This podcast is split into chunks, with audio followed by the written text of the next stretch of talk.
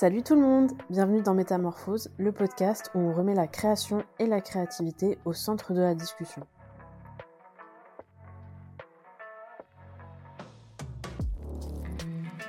Moi c'est Cyrine, agronome de formation, j'ai décidé en bonne milléniale de dire bye bye à la vie à laquelle m'ont mené mes études et de me concentrer sur des activités plus créatives.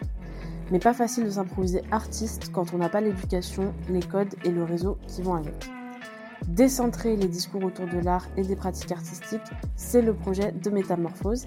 Alors que vous soyez juste curieux ou curieuse, que vous soyez artiste en devenir ou affirmé, ce podcast a de quoi accompagner vos réflexions et vous donner le petit truc qu'il vous faut pour aller plus loin dans vos créations personnelles. Et sans plus attendre, voici l'épisode du jour.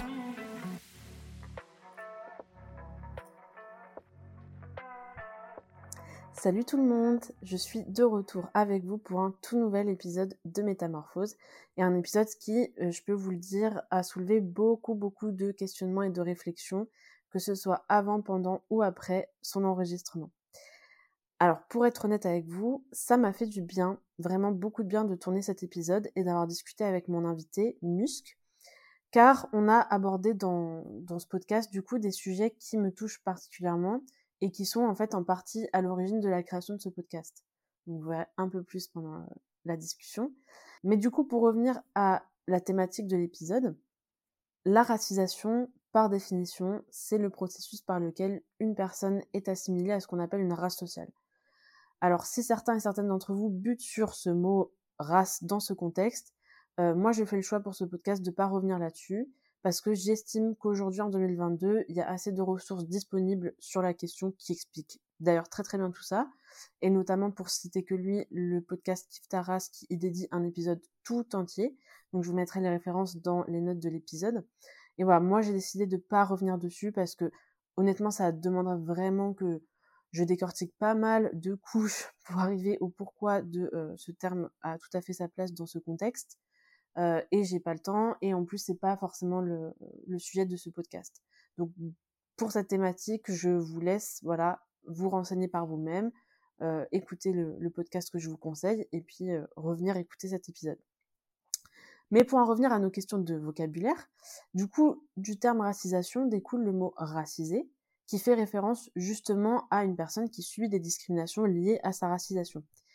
Et en tant que personne racisée, euh, on finit par se rendre compte au bout d'un moment que la racisation, ça a de nombreux impacts sur le regard qu'on nous porte, sur la façon dont on nous considère, sur les opportunités qu'on nous donne, etc., etc., mais aussi sur les représentations et les modèles auxquels on a accès en tant qu'individu. Ces représentations et ces modèles qui, aujourd'hui, sont quand même bien connus pour avoir un grand impact sur les parcours de vie, les choix de vie qu'on fait et la réussite individuelle.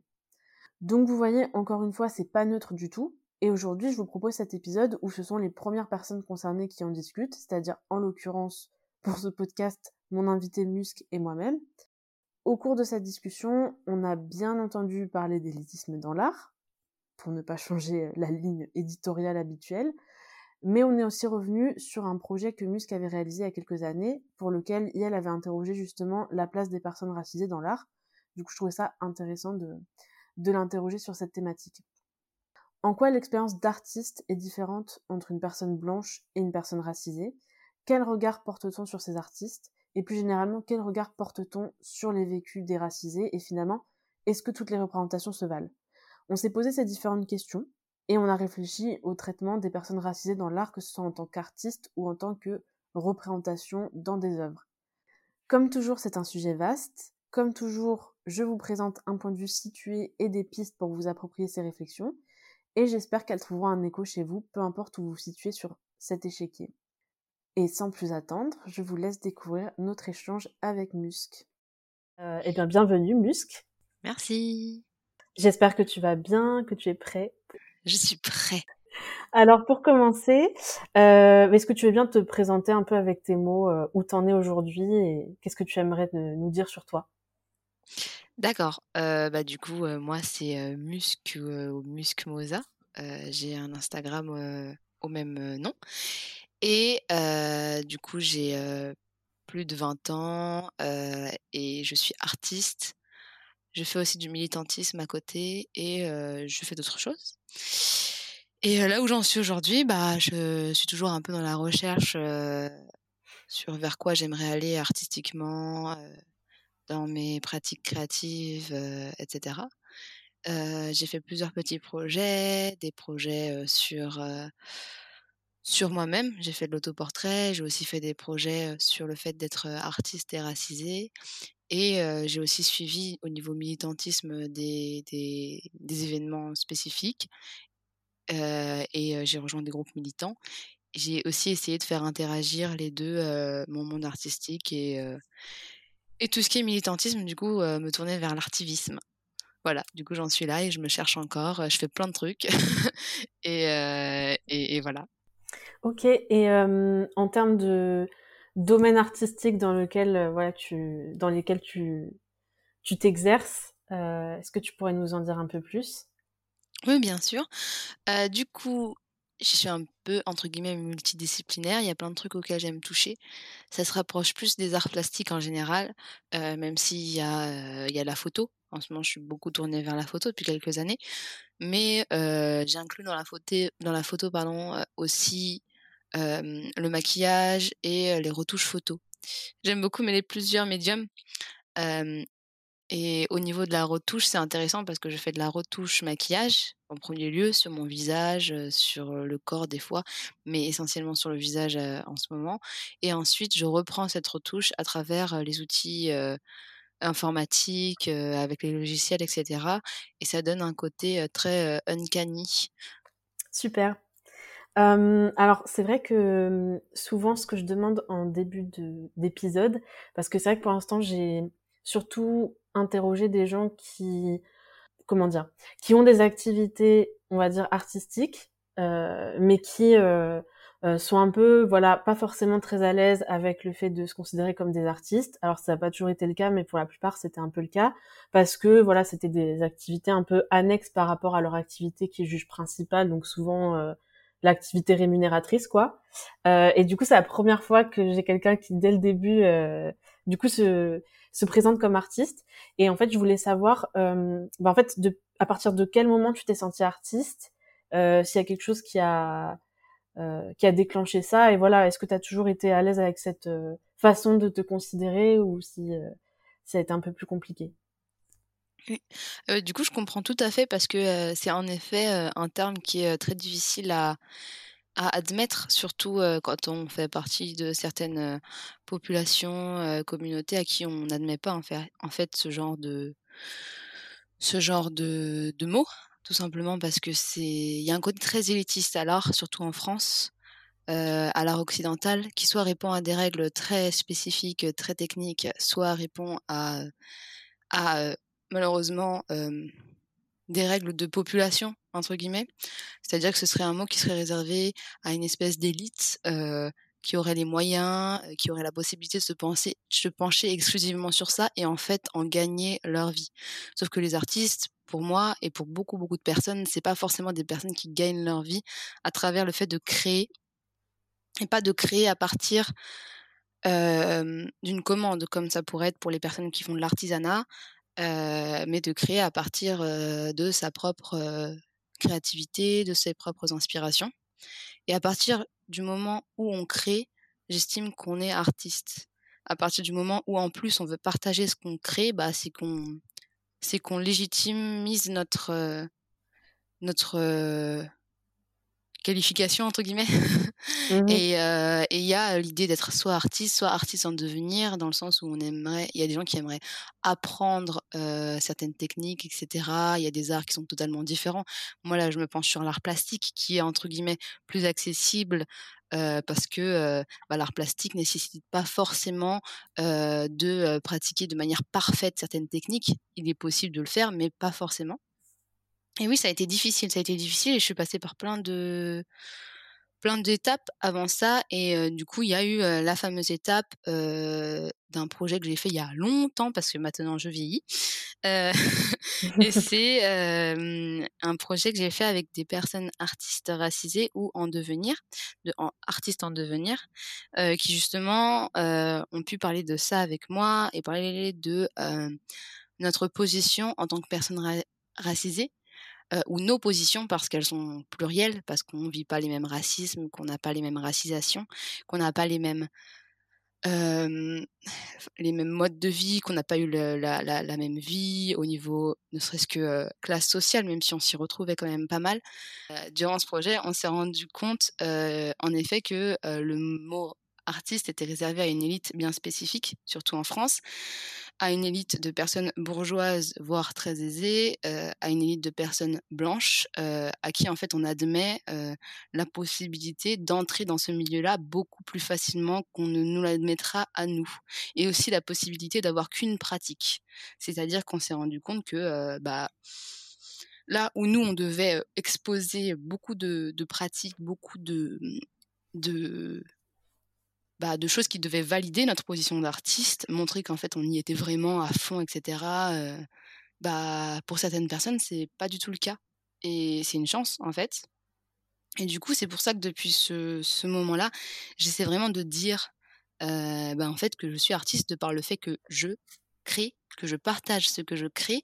Et oui, il y a des fois où j'ai été pseudoment rémunérée parce que de toute façon, je sais que je pense en tout cas très fortement ne jamais pouvoir en gagner ma vie. et c'est pas forcément quelque chose qui me dérange, étant donné qu'à côté, bah, j'ai un autre emploi et aussi je fais du militantisme. Et pour moi, le militantisme est quelque chose de bénévole. Sinon, c'est une carrière et c'est très très nécessaire qu'il y ait des carrières de personnes qui, qui se battent. Mais, mais le militantisme reste quelque chose de très bénévole et je fais entrer mon art à travers cette, cette idée de militantisme et je les fais cohabiter ensemble. Du coup, c'est vrai que ça me dérange pas vraiment de pas gagner beaucoup d'argent à travers mon art. Et je vois pas pourquoi ce serait réservé qu'aux personnes qui en gagnent de l'argent et qui et qui ont entre guillemets l'opportunité, que ce soit par par le fait qu'ils soient plus privilégiés ou pas, bah, de pouvoir en vivre. C'est pas pas le cas pour les, les trois quarts des artistes en fait au final. Oui, c'est vrai qu'on l'oublie souvent, mais, mais en fait, euh, même la plupart des artistes qu'on connaît aujourd'hui, euh, et encore je dis ça, euh, on n'en connaît pas beaucoup par rapport à la quantité qu'il y en a eu dans l'histoire, mais il y en a plein en vrai de leur vivant. ils n'avaient pas la reconnaissance, en tout cas, qu'on leur donne à titre posthume, quoi. C'était pas forcément des gens archi riches et qui étaient, dont le talent, entre guillemets, était reconnu de leur vivant, quoi. Exactement. Du coup, ce serait dommage qu'aujourd'hui, les seules personnes qui gagnent leur vie de ça puissent être reconnues en tant que telles. C'est-à-dire qu'aujourd'hui, on me dit Ah oui, dans un projet, vous avez besoin. Vous avez besoin d'un artiste, je sais que je vais malheureusement être obligée de sélectionner une personne qui est affiliée à la maison des artistes ou qui est en auto-entrepreneuriat, alors qu'il y a beaucoup d'artistes qui ne le sont pas et du coup qui manquent une opportunité d'être justement rémunérés par rapport à ça. Du coup, c'est un petit peu, enfin, c'est comme si on avait rentré l'art dans un, bah, dans un système capitaliste, littéralement. Ça a toujours été dans un système capitaliste, mais là, ça a été encore plus cloisonné comme ça, j'ai l'impression. Mmh oui, je vois ce que tu veux dire. Ok, donc effectivement, c'est pas quelque chose où tu t'es dit très très jeune, voilà, moi je suis artiste et c'est comme ça quoi. Ça, ça a été. bah en fait, j'ai l'impression, après tu me dis si je vais un peu loin, mais que voilà, c'est aussi pour toi un peu une réappropriation de ce terme-là, euh, qui du coup a pris un peu de temps peut-être, euh, se dire ok, moi aussi je fais partie de cette, euh, je veux pas dire classe, mais de ce groupe de personnes qui fait de la création. Oui, et qui le montre. C'est ça, exactement. C'est après la différence, comme j'ai dit, entre l'artisanat et, et l'art, c'est que bah, d'un côté, il y a l'idée pour la plupart du temps d'une création, on peut répondre à un projet en tant qu'artiste, euh, à une demande. Euh, comment ça s'appelle déjà? À. Bref, il y a une, demande et on peut répondre. Une commande, voilà, c'est ça. On peut répondre à une commande en tant qu'artiste, mais il est vrai qu'au niveau de l'artisanat, par exemple, c'est euh, presque automatique. Il y a des sculpteurs, artisans, etc. Mais du coup, c'est de l'artisanat d'art. Et du coup, c'est très spécifique. on ira plus vers les bénisteries, les sculpteurs, etc. Mais du coup, là où c'est intéressant, c'est que bah, ça peut partir d'une inspiration totalement en dehors du système de base. Et, et cette création peut plus tard plaire, être potentiellement vendue ou non, potentiellement mmh. exposée ou non.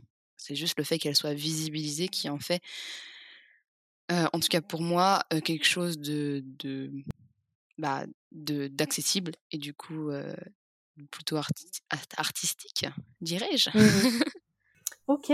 Ah bah, du coup, tu as déjà un petit peu parlé de ton projet il y a quelques années. C'est pareil, je sais plus depuis combien de temps, mais mais mais ça commence à dater et du coup, donc moi, c'est un peu en pensant à ça que du coup, je t'avais invité au début parce que je voulais justement faire, un épisode qui traitait un peu ces thématiques et je me suis dit, ça colle tout à fait, avec ce projet-là qui je me rappelle à l'époque m'avait pas mal fait réfléchir aussi personnellement parce que du coup tu m'avais un petit peu montré ce que tu avais fait et puis euh, tu m'avais montré du coup je pense si je me rappelle bien une vidéo que vous aviez tournée où du coup c'était un peu retour de enfin échange retour d'expérience de chaque personne qui avait participé au projet. Euh, et du coup c'est vrai que toutes ces discussions c'est des choses où, euh, auxquelles j'avais pas forcément pensé en fait avant avant que tu fasses ton projet.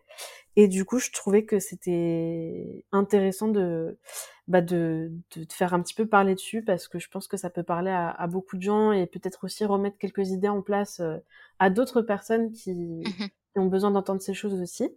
Et voilà, du coup, je voulais euh, savoir si tu voulais bien nous, nous parler un peu de ce projet-là, euh, comment ça t'est venu et puis bah, ce qui en est ressorti en fait euh, à l'issue et si c'était voilà des choses qui ont changé ta façon de voir c'est pratique ou pas. D'accord. Et ben du coup, euh, je crois que c'était que euh, j'ai commencé le projet en 2018 et que je l'ai publié en 2019. Alors toujours sur ma plateforme Instagram. Euh, j'ai que cette plateforme pour le moment. Je pense potentiellement en faire un site, mais on verra. Et du coup, c'est que j'ai commencé la photo à la suite d'abandon de mes études. Et juste comme ça pour, parce que j'aimais énormément la couleur, que j'aimais énormément, les lumières et cetera et du coup, au préalable, c'était vraiment dans une idée de de travail, de couleur, de lumière, et il y avait pas forcément un fond, un fond, un grand fond. C'était vraiment l'idée de, d'appréhender, les gens, le corps, la lumière, l'espace et en réfléchissant petit à petit, en gagnant en technique, que ce soit des techniques de retouche ou des techniques de photo, et en fait attrapant un petit peu ma touche, beh, je me suis rendu compte que j'avais aussi envie de parler de choses plus spécifiques et plus concrètes, des choses qui pouvaient me concerner et il est vrai que dans l'art, on voit surtout certaines personnes, comme, je t'ai dit tout à l'heure, parce qu'on on leur donne cette place, on leur admet cette place beaucoup plus facilement. Et j'avais peu de personnes qui me ressemblaient autour de moi. Quand on me conseillait des gens, qu'on me donnait des, idées, qu'on me donnait des inspirations, c'était vraiment, entre guillemets, le même type de personne. Et je me disais, bah, oui, c'est intéressant, mais c'est vrai que moi, j'aimerais bien parler à des personnes qui pourraient relater du même vécu que moi en fait, du fait que quand on me voit la première fois, bah on se dit pas que je suis artiste, on me dit pas que je suis, on se dit pas que je suis ceci, cela, que je suis une personne qui est tournée plus vers l'idée du littéraire. en fait, on n'admet pas grand chose de moi. et, et c'est ensuite en m'entendant parler et qu'on commence un petit peu à m'écouter. Et là, bah, en fait, les regards changent, les discussions changent. Et c'est vrai que bah, ça fait pas du bien en fait de voir ce genre de choses et je me suis dit bah ce serait bien que je fasse un appel à projet dans ce sens-là.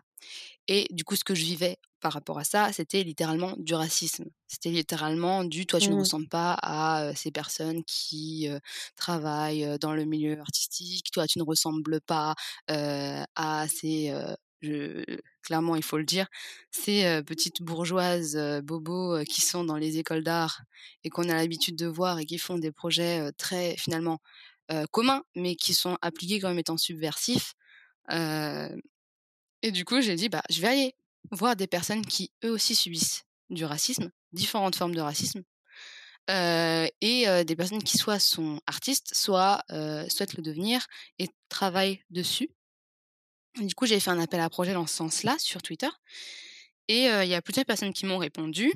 Et suite à ça, j'ai pu faire une petite exposition, même plusieurs petites expositions dans des universités. Et mais du coup, je suis partie voir ces personnes. Il y a eu une première rencontre, c'était juste en, duo. où on a pu parler de nos expériences, de ce qu'on ressentait en fait face à ces personnes qui nous remettaient en question ou qui ne nous octroyaient même pas en fait la possibilité d'avoir un esprit créatif. et bien en fait on a pu parler de ça, on s'est rendu compte qu'on n'imaginait rien du tout, qu'au bout d'un moment que quand tu te retrouves avec une personne totalement inconnue en face de toi, mais qui a un vécu très commun et que on sait très bien la raison, on ne se fait pas d'idée. C'est la réalité. et ça fait du bien, en fait, que cette réalité soit confirmée par, par la, la, réalité, enfin, que cette réalité soit confirmée, point. et du coup, on a commencé à faire ça. Et ensuite, je me suis dit que ce serait une bonne idée pour les personnes qui pouvaient revenir de, de, faire une petite réunion entre nous et que potentiellement cette réunion soit filmée du coup, on a fait cette réunion, c'était filmé. Je suis revenue sur des points qui revenaient beaucoup durant mes discussions avec chaque personne. Et du coup, il y avait deux, trois points. Je me rappelle, c'était bon. Du coup, premièrement, évidemment, le racisme auquel on peut faire face, les racismes auxquels on peut faire face, parce qu'on était vraiment tous très différents et différentes. ensuite, le deuxième point, qui est très, très, qui revient très, très souvent, c'est qu'on est quasiment tous multidisciplinaires. Il y a aucune des personnes, même s'il y en a qui ont une spécialité, il y a aucune des personnes qui ne pratique qu'un art ou qu'une seule forme de cet art-là. Il y a personne qui pratique juste le dessin en hyperréalisme, il y a personne qui pratique juste la photographie, il y a personne qui pratique juste l'illustration. C'est-à-dire que si une personne va faire l'illustration, elle va se diriger vers l'animation, elle va essayer aussi de faire de l'écriture. moi, au niveau art plastique, je, je pense que j'ai tout testé et que j'aime beaucoup lier beaucoup de, de manière artistique de le faire. Il y a des personnes qui font du stylisme, qui sont modèles, qui sont aussi dans la dans la création artistique différente. Il y a des personnes qui veulent être actrices, mais aussi qui se penchent vers l'histoire de l'art, etc. Et du coup, ça, c'était très, très, très présent. Et en fait, on s'est juste rendu compte que c'est parce que, un, on a une manière de s'échapper de nos vies et de ce rappel constant qu'on n'est pas comme les autres. du coup, bah, on se penche vers des choses artistiques qui nous le font oublier. Et deux, en fait, les gens ont besoin qu'on fasse mille et une choses pour peut-être admettre qu'en effet, nous sommes créatifs et créatives. voilà. Mmh Mais du coup, du coup, j'en suis arrivée. Enfin, on a, on a fini ça. Je suis revenue sur ces points. On a filmé ça et j'en ai sorti une espèce de tout, tout petit, tout petit film de présentation au début, puis un grand film de plus d'une heure que j'ai montré lors d'un festival dans une université, mais il n'y a eu qu'une seule projection et ça me convient. Peut-être qu'un jour je retravaillerai ça. mais en tout cas, c'était très intéressant en fait de pouvoir parler de manière assez libre de ces sujets-là, de se rendre compte qu'on n'était pas tout seul, que c'est pas quelque chose du tout qu'on imagine, au contraire, et que même si les gens pensent qu'on affabule, qu'on abuse et que et qu'en fait on raconte n'importe quoi parce que tout le monde souffre. Alors oui, tout le monde souffre, mais en fait un vécu commun comme celui-ci, alors que pourtant on vit des racismes différents, c'est pas anodin. Et c'est la réalité. Et si elles ne veulent pas l'admettre, bah nous, on l'admet entre nous et ça nous fait du bien d'en parler. Voilà.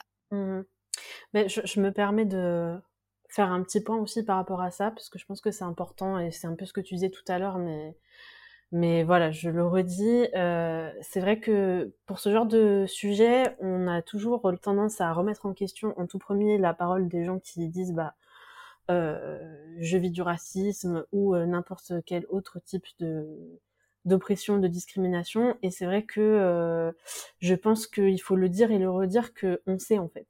C'est vraiment un truc où parce que même, enfin, je, je, le dis même pour des gens que ça peut concerner, parce que moi, enfin, je, sais pas toi, mais moi, la première, des fois, je me dis, je m'énerve sur un truc, après, je me dis bon, peut-être oui, peut-être euh, c'était pas vraiment ça, tu vois. Peut-être juste cette personne est nulle euh, et puis et puis c'est pas lié euh, à ma personne et ce que cette personne pense des gens comme moi. Euh, mais en fait, j'avais discuté avec un, un, pote là cet été de de, de, de ce sujet et il me disait en fait, enfin, je l'ai vraiment retenu parce que je le voyais pas comme ça, mais il avait totalement raison. Il me disait mais en fait on a on a grave un sixième sens. Au bout d'un moment, en fait, quand tu vis comme ça toute ta vie euh, des discriminations, des oppressions de ce type-là, en fait, au bout d'un moment, tu développes un espèce de sens euh, où tu sais très bien que quand quelqu'un te dit ça, c'est pas neutre et c'est pas juste que cette personne elle s'est cognée l'orteil ce matin qu'elle est de mauvaise humeur c'est c'est c'est qu'elle est raciste ou c'est qu'elle est sexiste ou c'est qu'elle est euh, homophobe transphobe et je sais jamais où m'arrêter dans cette liste parce qu'il y en a trop tu vois tellement de oui.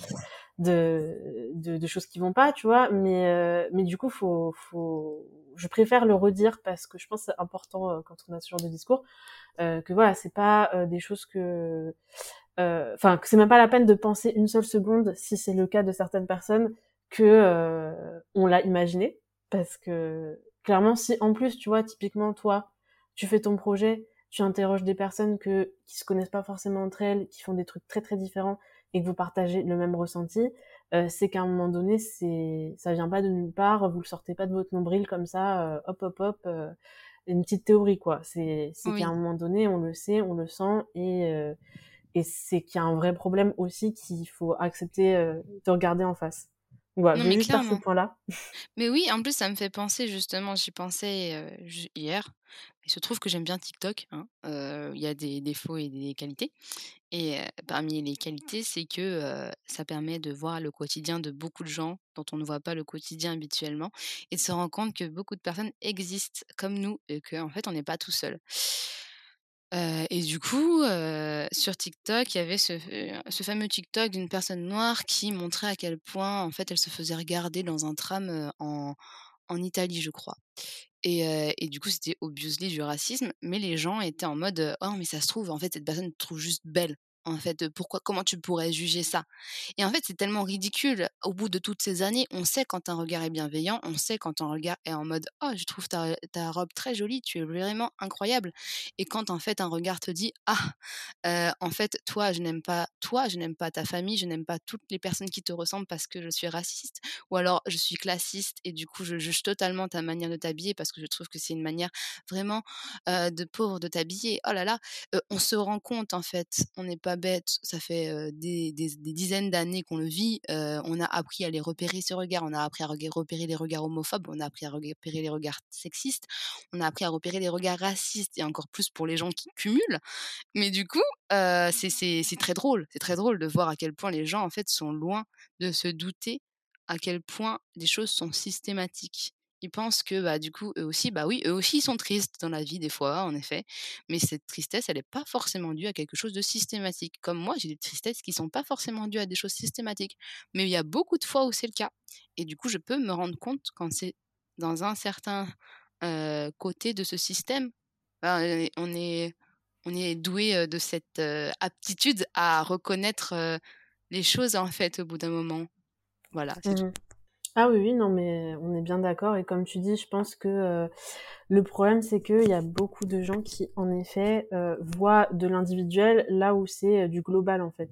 Mmh, mmh Et comme tu dis, euh, systémique. Donc, en fait, il y a un moment donné... euh, Oui, c'est bah, c'est pas parce que la personne euh, a un problème avec toi en tant que personne euh, individuelle, mais euh, c'est bien qu'elle a un problème avec ce qu'elle perçoit de toi ou euh, voilà à quoi, à quel groupe en fait elle te rattache et ce qu'elle pense de ce groupe. Donc euh, et ça c'est vraiment un truc euh, bon voilà c'est pas forcément le sujet de l'épisode, mais euh, vu que c'est le c'est un peu euh, ça a été un peu la jeunesse de ton projet, je pense que c'est bien de le rappeler aussi parce Oui, que malheureusement beaucoup de gens n'arrivent pas à l'entendre et euh, et, et tout de suite en fait euh, tu te fais tacler euh, parce que euh, tu fais une montagne de quelque chose qui est un détail sauf qu'en fait c'en est pas un parce que c'est un regard en fait qui qui est le regard de toute une façon de penser qui toi t'oppresse toute ta vie quoi donc exactement. donc voilà Et si, c'est le sujet parce que littéralement les, j'ai eu quand même beaucoup de de de trucs assez bien, enfin de, mmh, de retours, heu, bons par rapport à mes projets quand je les ai exposés en université. Il y a des gens qui qui ont trouvé ça très bien et cetera et surtout que moi je suis très claire, c'est-à-dire que, hem Je fais pas ça pour les personnes qui ne vivent pas ça. Je fais ça pour les personnes qui le vivent. Et c'est ça la différence. C'est-à-dire que je voulais montrer à d'autres personnes racisées euh, qu'en fait on est là et qu'on est artiste et qu'on fait plein de formes artistiques et qu'on est des personnes extrêmement différentes. Et que on ne rêve pas et qu'en même temps, on crée des rêves parce que c'est ce qu'on fait quand on crée des choses. On crée des rêves, même si des fois c'est pas forcément quelque chose de, joyeux, etc. Mais il se trouve que j'ai eu des exemples de personnes qui, qui n'ont rien compris. l'exemple d'un homme qui est venu me voir et qui m'a dit ah, ça fait du bien. Alors la première phrase aurait pu être très très jolie. Hein. ça fait du bien parce que vous souriez sur les photos, etc. Déjà le vous, bon les personnes, en tout cas les modèles des photos souriaient en effet, et parce qu'en fait on parle et en fait on se raconte des blagues et qu'on on, arrive à, sourire dans la vie parce qu'on est aussi heureux malgré le fait qu'on vit des choses comme le racisme. On n'est pas obligé d'être tout le temps malheureux. Et du coup c'est exactement ce que je lui dis. Je lui dis c'est parce qu'en général ce genre de projets sont faits par des gens qui ne le comprennent pas et qui en fait cherchent à montrer la souffrance derrière et se disent on va mettre ça en noir et blanc on va mettre des, visages graves de personnes qui sont vraiment au bout, etc. Mais dans la vie, on est obligé de continuer et on est obligé d'être là et on a des moments de bonheur comme tout le monde, on a des moments où l'on rit comme tout le monde et même si bah, ça nous désavantage énormément, bah, en fait, on se doit de continuer. Et du coup, je lui disais exactement ça. Et en fait, il n'a pas du tout apprécié parce qu'il s'attendait à ce que je prenne le compliment sans en fait en tirer une logique derrière. Bah oui, la logique derrière, c'est en effet, en fait, c'est pas vraiment un compliment, c'est juste un fait. En effet, les gens sourient sur mes photos, rigolent, vivent, littéralement. Mais c'est, enfin, c'est que la logique derrière, c'est qu'on a trop l'habitude de voir des projets de personnes qui ne comprennent pas ce qu'on vit. on pourrait parler sur d'autres sur d'autres situations, mais voilà. Du coup, du coup, cette personne a commencé à rentrer dans une espèce de débat sans fin sur mais on souffre tous, mais moi aussi, etc., etc. Et moi, j'étais en mode mais oui, mais bien sûr que tu souffres. Ce serait quand même bizarre dans la vie de ne pas souffrir parce que de toute façon, tu ressens la douleur et tu ressens les émotions parce que tu es un être humain. Bravo. mais du coup, ce n'était pas du tout l'intérêt de la situation. et du coup, j'ai dû lui répondre et en fait au bout d'un moment il se retrouvait bête parce qu'il avait plus d'arguments dans son idée. Parce que moi je parlais d'un problème systématique systémique et social et lui il me parlait de situations anecdotiques. Du coup ça n'avait tellement rien à voir et j'ai déjà eu aussi des gens qui sont venus me remercier parce que je les aidais à prendre conscience du fait que la vie se passait comme ça et j'étais en mode d'accord ok Enfin, je vais pas te dire merci parce que tu me dis merci déjà parce que c'est un peu bizarre, mais c'est surtout que j'étais en mode oui, enfin, c'est très très bien de te rendre compte de ça, mais mais là, l'intérêt de ce projet n'était pas là. L'intérêt de ce projet, c'est qu'il y a des gens qui sont venus à cette expo, qui ont vu ça et qui ont fait waouh, en fait, je peux exposer ce que j'ai fait, ou alors waouh, en fait, je peux faire ça. Je peux faire ça. Je ressemble à cette personne. Et cette personne admet qu'en effet, elle aussi, on la prend de haut. Et bon, bah, c'était très bien de venir me remercier, etc. Mais c'était là où ça redevient individuel. Ça redevient individuel de merci, moi j'ai appris. Et j'étais en mode d'accord, je note. Mais c'est voilà, c'est peut-être dur vu comme ça, mais j'ai toujours été franche sur, dans mes expositions, dans ce que je retransmets et dans ce que je dis. Je me cache pas de dire les choses, de dire que, que c'est bien de venir à une expo qui parle de ça, mais que ça veut pas dire qu'on est une bonne personne et qu'on n'a pas des billets derrière qui nous font dire ou penser des mauvaises choses comme moi, hein. j'ai des billets, je dis j'ai sûrement dû dire ou penser de mauvaises choses, j'en apprends, mais de toute façon on en apprendra toujours. Enfin, dire: «Je suis déconstruit» ou «J'ai c'est bon, maintenant je ne suis plus quelque chose», c'est pas possible c'est irréaliste. C'est là où est-ce que ça redevient individuel alors que c'est global. Et du coup, ouais, exactement ce que tu disais tout à l'heure. Bah oui, bah, là je rebondis par rapport à ton anecdote de ce, de ce monsieur-là qui vient te voir parce que vous souriez. non, mais parce que c'est vrai que la, enfin, la, la représentation c'est quand même quelque chose d'important mais ça doit pas être fait de, entre guillemets n'importe comment, tu vois? C'est-à-dire que c'est pas juste hop tu check parce que la personne est là. C'est aussi euh, comment tu la représentes et quel regard tu poses dessus. et c'est vrai que, enfin moi ça me fait penser pas mal parce que du coup, bah Arles, là où je vis actuellement, c'est c'est connu tous les ans pour les rencontres de la photographie. Et, et bah par exemple cette année, bon, une expo que du coup je, je n'ai pas faite parce que on m'en a parlé et que ça m'a pas donné envie, on va dire. en fait, c'était apparemment une euh, expo sur les corps noirs, euh, mais clairement pas fait par une personne noire. Euh, en tout cas, la plupart des œuvres, parce que je pense que c'était plusieurs artistes différents, mais de ce que j'ai compris, c'était pas voilà. Et en fait, c'était que des alors de ce qu'on m'a raconté, encore une fois, je ne suis pas allée, donc c'est vraiment des paroles rapportées, euh, mais c'était a priori beaucoup axé autour de, bah en fait, autour de la souffrance. euh, mmh de la maltraitance, etc. Et en fait, moi, quand j'ai entendu ça, je me suis dit, c'est bon, euh, je pense que on en a tous assez vu. Enfin, moi, je considère que j'ai eu ma mmh dose depuis euh, ma naissance de ce genre de représentation, et qu'en fait, euh, bah, en fait, ça fait écho aussi à pas mal de choses où, bah, comment dire, ça fait écho à pas mal de choses que j'avais en fait que j'avais réalisé et qui m'avait fait réfléchir sur le projet que tu avais fait. Euh, parce que c'était un peu là que j'avais commencé à me dire qu'effectivement, euh, bon, du coup, toi, ton, sujet, il était axé sur les, personnes racisées, donc je vais parler de ça.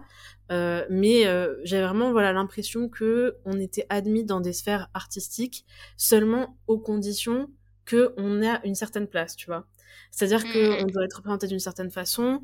Euh, L'art concret, il doit répondre à certains, certaines attentes donc que ce soit sur les thématiques, euh, que ce soit euh, sur l'esthétique, etc. Mais que en fait, on y avait une place vraiment sous condition. Et, et, du coup, bon, à chaque fois maintenant, du coup, quand je vois des trucs comme ça, je, repense à ce projet parce que pour moi, c'est vraiment des illustrations parfaites de ce qui était dit dans ton, enfin, ce qui était ressorti pour moi de ton projet, en tout cas ce que j'en avais retiré moi. Euh, parce que là, typiquement, j'étais là, ok, ils ont le droit d'être là, mais seulement si on les montre dans euh, l'imaginaire que euh, euh bah, beaucoup de personnes, et euh, oui, surtout des personnes blanches, ont. C'est-à-dire que ils vont être représentés dans certaines circonstances où, du coup, c'est très déshumanisé, c'est très objectifié et tout, et du coup, moi maintenant ça me je peux plus en fait aller à des expos comme mmh, ça mmh. ou ou voir des des enfin que ce soit des photos ou autres mais en tout cas des représentations comme ça parce qu'en fait euh, c'est euh, un espèce de voilà de, de de conditions en fait en gros ils sont là que si ils apparaissent de telle façon. Et et, et je trouve que c'est c'est pas enfin je trouve que c'est pas normal. Euh, merci, je pense que plein de gens trouvent que c'est pas normal, mais voilà, moi j'avoue que quand j'ai entendu ça, je disais mais jamais je vais à cette expo. Et c'est vrai que voilà, moi ça fait encore une fois bien écho à ce qui avait été pas mal dit dans ton, en tout cas ce que j'ai retenu de de du coup de la vidéo, parce que du coup moi j'avais une projection euh, VIP dans dans ton salon. donc euh, donc du coup je me rappelle un petit peu de, de tout ça et c'est vrai que euh, je me rappelle de, de la personne qui, du coup, écrivait. Et euh, alors, je suis vraiment désolée, je me rappelle pas le nom de cette personne parce que ça fait vraiment très longtemps. Donc, je m'excuse. Euh, je le redirai plus tard. Peut-être je le rajouterai dans les séquences que je rajoute après.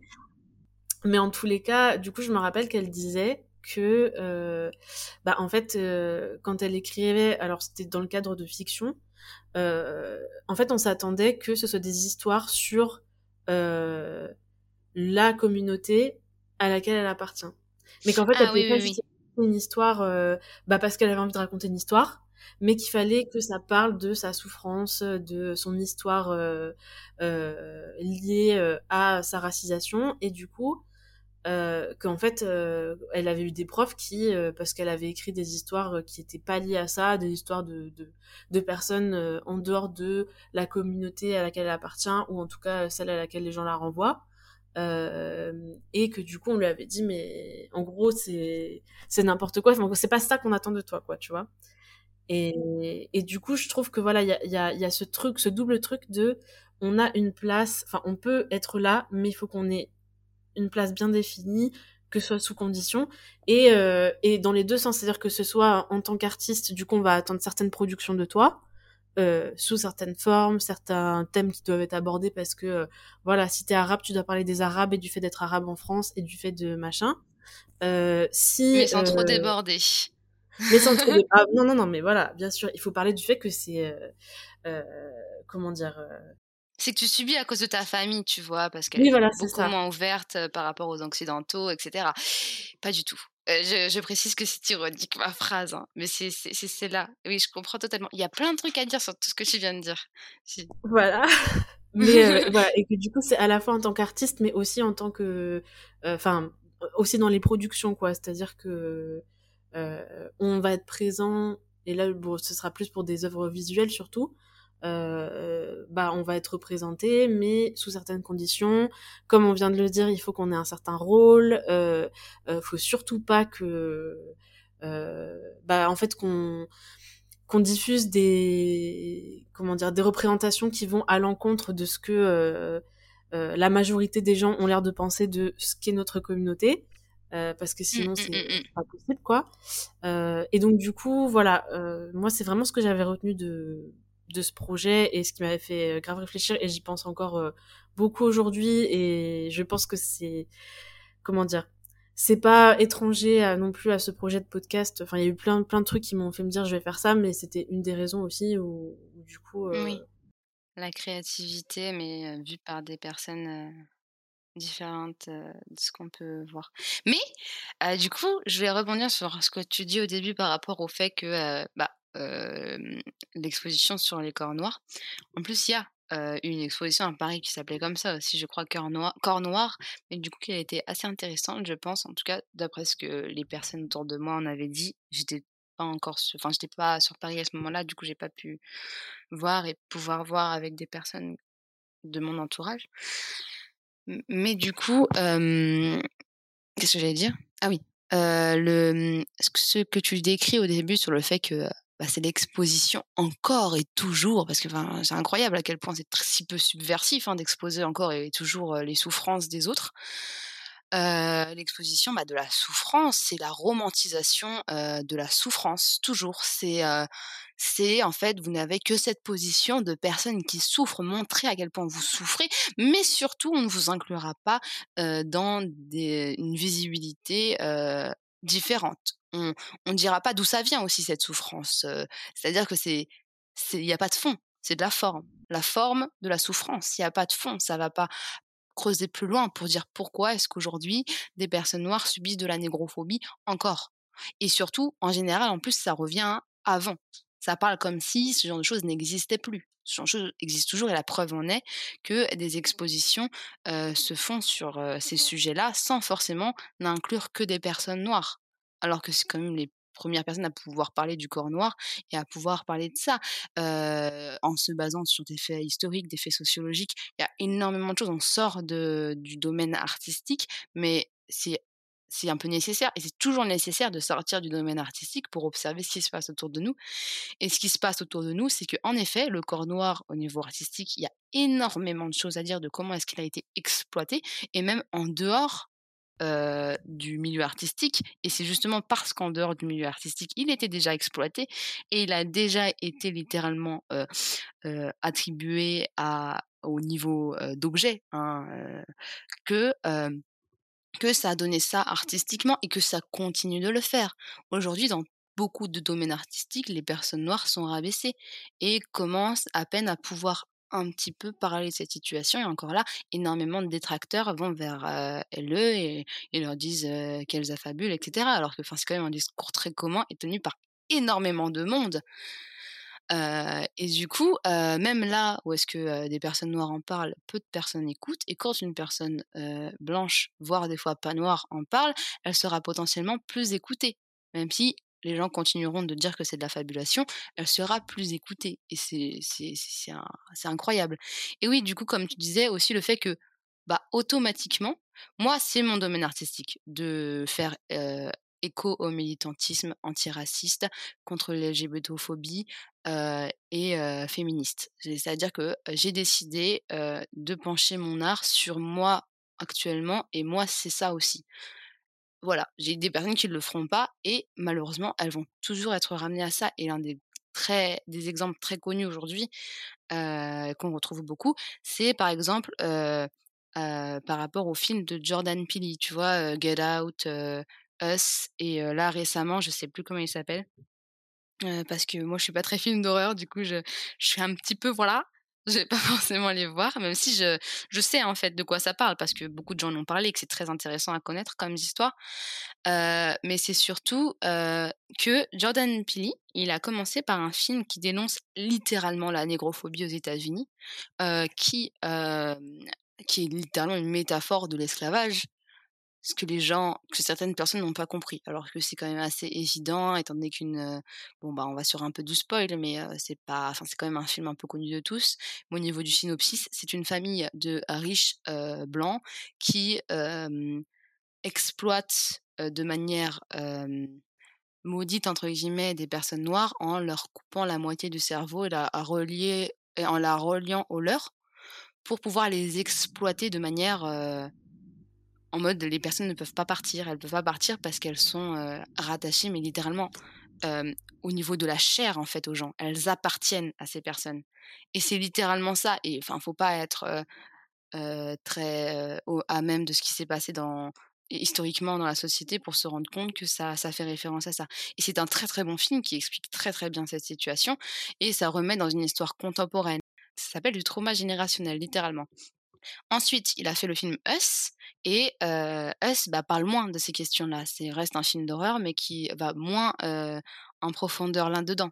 Et là, les gens commencé à reprocher en disant «Ah!» et pas, pas là, je parle pas des personnes racisées ou des personnes noires qui ont pu lui reprocher ça. là, c'est encore un autre débat, mais des personnes qui ne sont pas du tout concernées par la situation, qui ne sont pas du tout concernées par le racisme, ont commencé à reprocher le fait qu'il n'y avait pas assez de ces questions-là dans Us. Et là, pour le dernier, et bien là, il n'y a pas du tout, ça parle pas de ça. En particulier, il y a quelques petites, quelques petits rappels évidemment parce que il s'agit d'une famille de personnes noires. Du coup, bah c'est sûr qu'on en parle et que ça reste, ça se passe dans notre univers en fait, mais pas vraiment puisque c'est un film d'horreur. Et bien comme ça parlait pas de cette question-là de manière très spécifique, les gens qui ne sont pas concernés ont commencé à râler sur cette situation et à critiquer de manière négative le film en disant que en fait il aurait dû faire ça et juste que tu te dis, mais en fait, non, non, c'est, il, il, a le droit de faire ce film-là qui, enfin, on aime, on n'aime pas, techniquement, etc. Moi, je m'y connais pas du tout en cinéma, du coup, je peux rien dire sur les films en question. En plus, les films d'horreur, bah, je regarde très, très, très peu. Mais du coup, c'est un petit peu culotté de la part des gens de faire ça. Et comme tu disais pour Océane, et je sais plus si en effet c'était le fait qu'elle écrivait sur d'autres d'autres situations, mais je pense qu'en plus, de manière plus poussée, il y a aussi des moments où des personnes essayent d'écrire des romans, des personnes du coup racisées ou noires, qui essayent d'écrire des romans avec des personnages principaux qui sont racisés ou noirs, mais qui en fait sont aussi par exemple, je sais pas, c'est une femme noire qui est lesbienne et, et, son meilleur ami c'est un homme noir aussi, et lui, bah, il est autiste, etc. Enfin, c'est des personnes qui, en général, en plus, cumulent beaucoup de d'identités, malheureusement, dans cette société qui n'aime pas forcément qu'on ne rentre pas dans la norme qu'elle a dictée. Et du coup, les gens sont en mode, mais ça n'existe pas. Et sauf que la personne en question dit, bah si, ça existe vu que je suis ça. Et il y a une personne, par exemple, que j'ai vue sur TikTok qui a écrit l'histoire d'une femme noire sourde et lesbienne, et des gens lui ont dit que c'était impossible, sauf que c'est elle dont elle s'est inspirée pour le livre. Du coup, elle est noire, sourde et lesbienne. Et oui, du coup, c'est extrêmement culotté. Et c'est là où tu, te, tu vois à quel point l'individualisme de la société n'est réservé qu'à certaines, certaines personnes et que voir les choses de manière plus globale et de se rendre compte qu'en fait, leur fameux truc de chaque humain est unique, la la la la la, oui, chaque humain est unique, mais en fait, c'est valable que pour vous, le fait d'être d'être unique dans qui vous êtes. Nous, on ne peut répondre qu'à une obligation selon notre racisation. Et encore une fois, oui, comme tu dis, si on est maghrébin, on va parler du fait d'être maghrébin en France, mais sous certaines conditions. Dire, ah oui, c'est vrai, les gens font un petit peu des blagues racistes, mais aussi le plus dur à vivre, c'est d'être dans ma famille qui n'est pas du tout ouverte d'esprit et blablabla. Bla, Et là, on répond à des clichés, mais complètement idiots. Et c'est pour ça que j'aime bien les réseaux sociaux comme TikTok, etc., qui ont beaucoup, beaucoup, beaucoup de défauts, justement parce que de toute façon, ils ont été créés et ils répondent aux, normes de la société. De toute façon, ils ont ce premier défaut-là. Mais la qualité, c'est de pouvoir voir des personnes comme ça et que les gens puissent en fait se taire. Au bout d'un moment, la seule chose que j'ai envie de faire, c'est de sortir mon téléphone et de montrer un TikTok à une personne qui va commencer à râler sur un sujet en disant mais de toute façon ça n'existe pas, les gens y râlent pour rien, et de lui montrer cette personne qui existe et qui n'est pas du tout toute seule, hein, pas du tout, et qui parle de ça. Et du coup, la personne, quel est l'argument en fait qui peut arriver derrière? Je viens de te prouver que ton argument de dire que ça n'existe pas et que c'est pas possible et que c'est biaisé, il est complètement tombé à l'eau. Et du coup, c'est pour ça que c'est bien. Mais ce qui est dommage, c'est que ça fonctionne au niveau de l'algorithme. Et du coup, euh, c'est-à-dire que moi, j'ai ces vidéos, mais que mon voisin n'aura pas du tout ces vidéos-là. Il aura des vidéos euh, qui lui correspondent et qui correspondent à ses intérêts. Mais du coup, euh, ça me... C'est des sujets très vastes et en même temps pas si difficiles. C'est juste qu'on ne veut pas voir. Les gens ne veulent pas voir. Les gens ne veulent pas voir. Alors, il m'a dit, waouh, vous souriez. Il voulait pas voir qu'on était heureux, ça veut dire. Il voulait pas voir qu'on pouvait vivre des choses tristes, mais continuer à être heureux et que ces choses tristes étaient malheureusement systématiques. Ah, pourtant, c'est pas difficile. Hein. oui, non, mais c'est sûr. Bah, de toute façon, voilà, je pense qu'on l'a bien dit là, mais on peut en remettre une couche. C'est-à-dire qu'en fait, il y a, comme tu dis, ce truc de tout le monde est différent et tout. Oui, d'accord, mais certains groupes sont considérés comme monolithiques de base, et du coup, on est tous pareils. Euh, on a tous, euh, on aime tous les mêmes trucs, on a tous les mêmes caractéristiques, et euh, surtout, il y a que ça qui nous définit, quoi. Et, mmh, mmh, mmh. et, le truc, c'est que bon, là, c'est clairement des sujets de société, hein, mais forcément que du coup, là, si on revient à, l'aspect artistique, bah, je veux dire, on, on, vit tous dans la même société, donc cette société, elle infuse aussi dans bah, les productions artistiques qu'on va faire, quoi. Que ce soit euh, d'ailleurs euh, nous ou d'autres personnes euh, plus privilégiées qui, qui, en fait, baignent dans la même société que nous. Donc, forcément, ce que nous, on observe, bah, eux, ils le mettent aussi dans leur production à eux, quoi. Donc, oui. donc bon, je pense que effectivement, ça c'est le plus gros problème. Enfin, un des plus gros problèmes, c'est clairement ce, ce, truc-là en fait de ne pas avoir le droit à l'individualité et euh, mm. et avoir des couches en fait. C'est-à-dire que euh, finalement, c'est une vision très superficielle des des choses et euh, enfin des des choses. En l'occurrence, c'est surtout une vision superficielle des gens dans le sens où ta caractéristique principale et secondaire et tertiaire, c'est ça quoi. C'est un seul truc et et dans ma tête, ça y est, je t'ai mis dans cette case-là. Donc, quand tu vas, euh, par exemple, euh, écrire quelque chose, quand tu vas euh, faire, je sais pas, du dessin ou ou de, la vidéo, bah du coup, c'est en fait c'est tu es dans cette catégorie-là, donc forcément. le regard que tu montes, c'est ça. Donc moi, j'ai des attentes parce que tu vas parler de telle ou telle thématique que moi, en tant que personne, bien sûr, qui n'y connaît rien, bah du coup j'ai plein d'attentes euh, sur, euh, sur, ce que je pense être ta réalité quoi. Exactement. Bon, ça c'est un truc que, comme tu disais, mais que du coup je le redis aussi parce qu'on a on a, on a dit ça, je pense, dans pas mal d'épisodes déjà, euh, c'est qu'il y a beaucoup de paresse. Parce que, comme tu dis, c'est pas compliqué. Euh, mais il y a un moment donné, il faut aussi... Euh, et ça, en fait, je dis c'est pas compliqué, et en même temps, oui et non dans le sens où euh, c'est pas juste euh, changer de regard sur les productions artistiques et les représentations. Dans le sens où pour moi c'est aussi euh, réinterroger la façon dont tu vois les autres.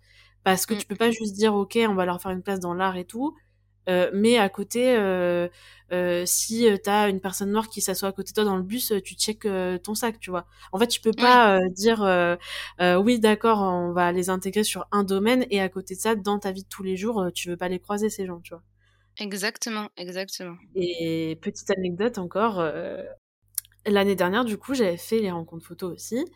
Et là, on avait fait une expo euh, pareil. Alors, c'était pas que les personnes noires, mais c'était quand même beaucoup de personnes noires. Et après, euh, d'autres personnes racisées, mais euh, mais voilà, je crois que la personne qui avait organisé tout ça, euh, c'était une personne noire du coup qui avait euh, essayé de mettre un peu en valeur justement d'autres types de de corps, de peau, etc. Et en fait là, c'était tout à fait différent. C'était vraiment en mode, euh, bah, en fait, mise en valeur de ces esthétiques là que on n'a pas l'habitude de voir mis en valeur. Mmh. donc du coup, c'était vachement, comment dire l'esthétique de l'expo, c'était très en mode euh, magazine, tu vois, couverture de mm. magazine. Et, euh, et du coup, c'est vrai que, bah, franchement, ça change. Euh, sur le coup, moi, j'ai trouvé très belle l'expo et j'étais assez vrai qu'en fait, de fait, t'as beau être, enfin, faire ce que tu veux pour essayer de, tu sais, de te, comment dire, de consommer d'autres types d'art que ceux qu'on te, enfin, ceux qui sont un peu mainstream entre guillemets. Je sais pas si c'est le bon terme, mais voilà. Euh, bah en fait t'as quand même tes biais parce que t'as vu en majorité certains types certains types de représentations Et du coup, enfin moi je me rappelle quand j'avais vu l'expo, j'étais ah bah c'est cool parce que je ne vois jamais ça et du coup ça ça permet tu sais de de de enfin pour moi c'est un peu de la rééducation aussi, tu vois. Quand je me force à aller voir des trucs que je vois pas d'habitude et voilà, je me dis en fait je suis en train de, de rééduquer mon sens de l'esthétique parce que ce qu'on me montre depuis gamine, c'est peut-être pas euh, le seul truc qu'il y a de beau, c'est peut-être pas le seul truc qu'il y a de valable, etc. Et du coup, bah, ça demande effectivement euh, un petit effort, mais bon, euh, voilà, c'est un, c'est un effort de qu'on peut faire clairement sans. Oui, et on voit la différence du coup. Voilà, c'est ça. Mais ce que je voulais dire, ce qui m'avait un peu frappé, c'est que j'étais pas allée seule à cette expo, et et tout le monde était unanime quand on enfin, je suis allée avec des personnes blanches, je le précise parce que c'est important dans le dans l'histoire. Euh, donc on fait l'expo, on en parle un peu en mode euh, ah c'était vraiment chouette, très beau, nanana. Et on sort de l'exposition et en fait euh, la place sur laquelle était l'exposition c'était la place de la mairie. Et en fait on sort, c'était l'été et bah il y avait des gens qui étaient en train de, enfin qui venaient de se marier quoi. En tout cas voilà ils sortaient de la mairie et bon bah c'était des arabes donc bah tu connais en fait euh, les mariages oui on est on est très heureux. Voilà c'est ça. Donc euh, il y avait de la musique euh, il y avait bon, les gens ils dansaient machin et tout. Et et là ça part en fait où les personnes à qui j'étais allée commencent à dire ah mais franchement c'est trop chiant ils font du bruit on a on s'entend pas parler et tout et tout. Et en fait, euh, c'est un peu à ce moment-là, je me suis dit aussi, enfin moi clairement j'étais, je savais même pas quoi dire en fait, j'étais, oui, j'étais assise sur les marches et franchement heureusement j'étais assise parce que je pense que je serais tombée. Oh Mais en fait c'est à ce moment-là, en fait j'étais là, donc là il y a 5 minutes 30 on était dans l'expo, qui du coup euh, mettait en valeur euh, d'autres types de euh, personnes que celles qu'on voit d'habitude en première de couverture. D'autres types même enfin parce que c'était pas juste comment dire c'était pas juste une question de type de peau ou machin c'était aussi la morphologie enfin donc du coup ça, ça, montrait vraiment des personnes qui sont très peu représentées en fait dans euh, bah, dans ce type de, de, contenu. Et du coup bah c'était bon on était tous en train de parler en mode ah c'est chouette et tout. Et là en fait on se retrouve mais littéralement du coup à 10 mètres de personnes euh, euh, qui faisaient partie de ces gens qui étaient un peu mis en valeur dans l'expo. Mais en fait là c'était dérangé que ça parce qu'on les voyait qu'elles faisaient du bruit euh, que effectivement on ne pas parler mais en fait moi, je pense que s'il y avait eu à ce moment-là un défilé euh, provençal euh, avec euh, des gens en tenue traditionnelle et de la musique, ils auraient jamais dit, et ça, pareil, que personne ne vienne m'attraper le col là-dessus parce que je le sais, et j'ai pas besoin de preuves pour le savoir, je le sais qu'ils n'auraient jamais dit ça. C'est sûr et certain. et du coup, j'ai eu grave ce truc de genre, en fait, quand c'est cantonné dans les expos et que voilà, c'est un endroit où nous, petit bobo euh, dont je fais partie, on y va pour aller voir euh, des expos euh, et se la péter en mode aller au café après et dire on a fait une expo, tu vois. là c'est ok. Par contre, les côtoyer dans la rue, les entendre, les voir et et devoir les en fait croiser leur chemin, euh, là, par contre, c'était pas ok, tu vois. Et du coup, moi, il y a un moment donné où euh, je pense qu'effectivement, c'est euh, c'est un effort à faire, mais mais en fait, ça peut pas se cantonner juste à au domaine artistique. C'est aussi changer sa façon de voir la personne qui est à côté de toi quand tu prends le métro ou le bus. Euh, et, et, pas juste dire ok je t'accepte mais dans certains contextes avec certaines conditions et il faut que tu remplisses mes codes de là où moi je te mets ta place quoi Exactement, mais oui, non, cet exemple est, incroyable parce que c'est exactement ça. C'est on existe en photo, du coup on est calme, on dit rien, on est juste des photos. On n'a pas de réalité concrète, on a une réalité virtuelle, on n'est pas dans la vraie vie entre guillemets. Et quand bien même on aurait une réalité virtuelle où on sera en visio, admettons, en fait ça dématérialise, c'est pas la même chose. Et c'est surtout que c'est notre bruit qui dérange. C'est que en fait dans la vie les gens sont heureux des fois. Hein. Ils font des, choses heureuses comme des mariages. J'ose espérer que ce mariage est un mariage heureux et les gens l'ont exprimé. Et c'est ce qui se passe en fait dans les mariages de tout le monde. C'est juste que en effet, niveau traditionnel, il y a cette vision de exprimer son sa joie de manière différente. Bravo, nous ne venons pas forcément des mêmes endroits du monde au niveau générationnel et du coup nous avons différentes manières d'exprimer les choses. Si les gens se renseignaient un tout petit peu sur la culture, sur les cultures françaises, ils se rendraient compte aussi que beaucoup de choses ont été totalement, comment on dit déjà? Monochromisées entre guillemets parce qu'il y avait énormément de traditions à l'époque. Il y avait énormément de traditions, il y avait énormément de fêtes, il y avait énormément de bruit, j'imagine aussi, d'instruments, etc. Et quand on nous parle d'instruments qui existaient au Moyen Âge, quand on nous parle de choses qui existaient avant l'institution catholique, etc., et que même pendant l'institution catholique et que ensuite il y a eu des choses qui se sont faites, soit par l'institution catholique, soit par l'État et le gouvernement, parce que de toute façon, l'État a participé à la monochromisation de, de, la France, étant donné que avant les gens parlaient des langues régionales, aujourd'hui ils parlent français, les langues régionales ont presque été interdites. Mais en fait, juste se pencher sur l'histoire de France, c'est se rendre compte que ben, la plupart des Français n'y connaissent strictement rien à leur culture. Et c'est ça qui est gênant, mmh c'est que nous, on tente à garder des traditions et des cultures qui font qu'on existe. Et le problème, c'est que les gens n'aimeraient pas forcément qu'on existe. Ils aimeraient qu'on existe dans, dans l'esthétique. Ils aimeraient qu'on existe comme token, entre guillemets, pour pouvoir nous montrer, pour pouvoir nous utiliser. Comme objet aussi. Exactement, comme objet. C'est-à-dire que quand on nous dit, oui, c'est bon, c'est fini, la colonisation, l'esclavage, etc., comme si ces choses qui sont extrêmement traumatisantes n'avaient pas laissé de traces historiquement. C'est comme si on disait que les guerres très très qui ont, été très importantes dans les, pays européens et en France n'avaient pas laissé de traces. Tout laisse des traces. Et les traces qui sont laissées, c'est aussi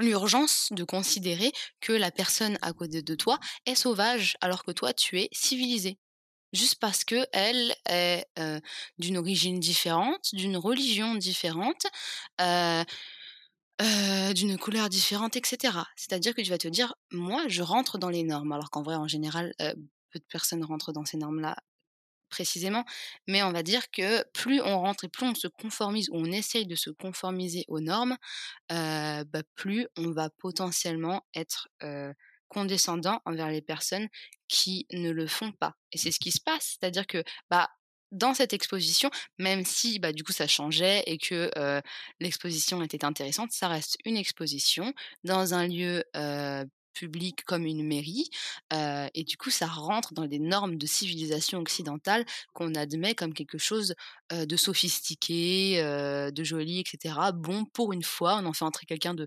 d'un peu différent, oh là là là là. Et quand on sort, bah, en fait, on voit la réalité et les gens vivent et les gens sont juste pas forcément les mêmes que nous. Et comme tu dis, bah, une fête traditionnelle régionale, ça aurait été en mode Ah, c'est beau, c'est intéressant, je savais même pas, nanana, etc. On a très peu la chance de pouvoir voir ça en France, alors que c'est très, très cool, c'est très intéressant. Alors que là, le fait que des gens fêtaient la, le mariage de quelqu'un, ce qui est censé être bien, et mais c'est devenu quelque chose de ah je peux plus m'écouter nanani nanana. Mais c'est ça d'être dans un dans un lieu public, c'est de pouvoir vivre avec les gens qui sont tout autour. Sauf qu'on a tellement donné l'habitude aux gens que de se conformer aux normes, que tout le monde devait se conformer à leurs propres normes, qu'ils se sont permis de dire ce genre de choses. Et puis, bah, je suis désolée pour toi quoi. T'étais contente d'avoir vu quelque chose et ça se termine entre guillemets en eau de boudin, comme on dirait ici. Euh, parce que euh, des personnes ne sont même pas capables de faire attention à leurs propres billets. C'est des gens qui se sont dit ah c'est trop bien, on est tellement ouvert d'esprit, on est parti voir une exposition qui parle des différences et qui est faite par une personne qui peut bien le montrer parce qu'elle connaît un minimum cette situation, mais se sont pas dit en sortant que peut-être que au lieu de prendre le bruit des gens comme quelque chose d'embêtant, bah, se rendre compte que les gens en face d'eux étaient heureux, et puis prendre cette joie. Et puis au pire, si ça te dérange le bruit, bah tu t'en vas. c'est comme ça que ça fonctionne dans les lieux publics.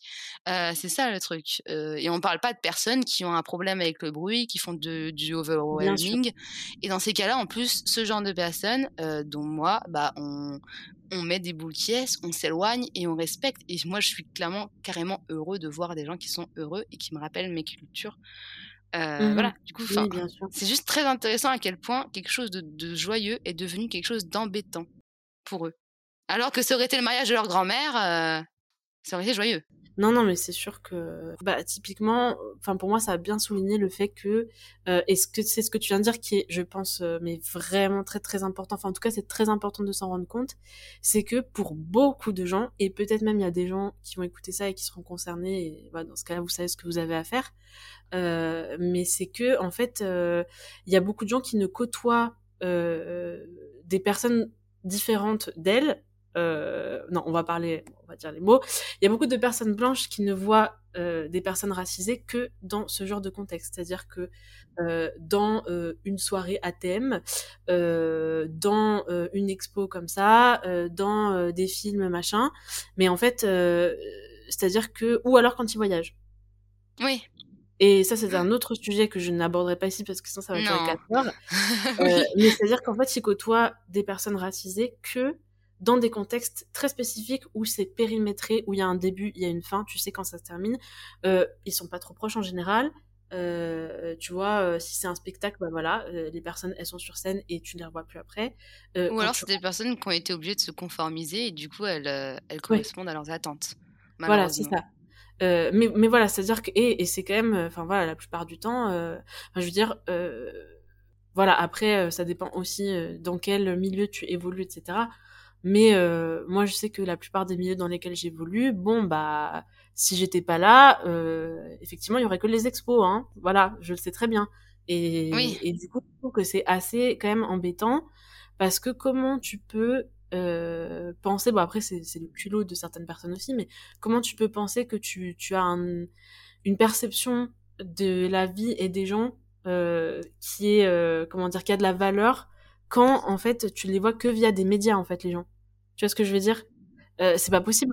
Donc, euh, donc il y a ce truc où je pense euh, avant toute chose, parce que c'est vrai que là, voilà, on, on, on, parle des milieux artistiques et tout, mais en fait, en tant que personne qui va voir un film, qui va voir une série, qui va voir une expo, ou voilà, ou juste qui va sur Internet, tout simplement.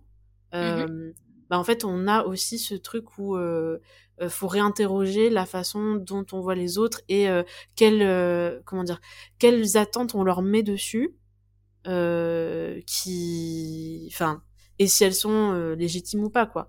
Et, et je mmh, pense mmh, que mmh. bon voilà moi je vais pas faire enfin je vais pas avoir la prétention de dire que j'ai rien à apprendre là-dessus hein, très clairement. Je pense que il y, a, y, a, toujours du travail à faire mais déjà il faut se voilà il, faut prendre conscience que c'est pas juste euh, une œuvre en elle-même ou, un ou une artiste euh, euh, en eux-mêmes mais c'est aussi toi ta façon de voir les choses et et ce que tu ce que tu vas mettre en fait quel regard tu vas porter sur ces œuvres là parce qu'au final c'est souvent un peu ça le problème quoi.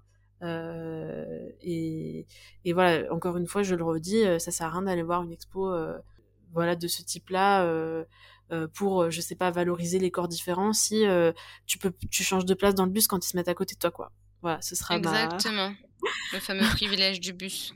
C'est ça, exactement. Personne euh, oui, autour de ça. bien. Et c'est terminé pour cet épisode. Si vous vous dites à la fin de l'échange que c'était un petit peu abrupt, c'est normal, parce qu'il s'agit une nouvelle fois d'un épisode en deux parties, et que j'avais plusieurs thématiques à évoquer avec Musc, et que ça avait plus de sens de séparer de cette façon.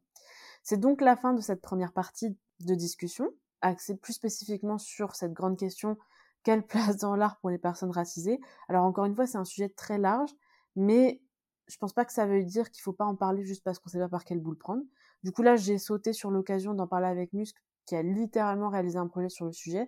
Donc je me suis dit que ce serait du gâchis de pas en profiter et de discuter avec elle de ce de cette thématique qui effectivement euh, est très complexe mais mérite d'être interrogée dans ce podcast ce qui ressort de cette discussion pour moi, c'est déjà que c'est pas facile d'accéder à des carrières artistiques en étant racisé.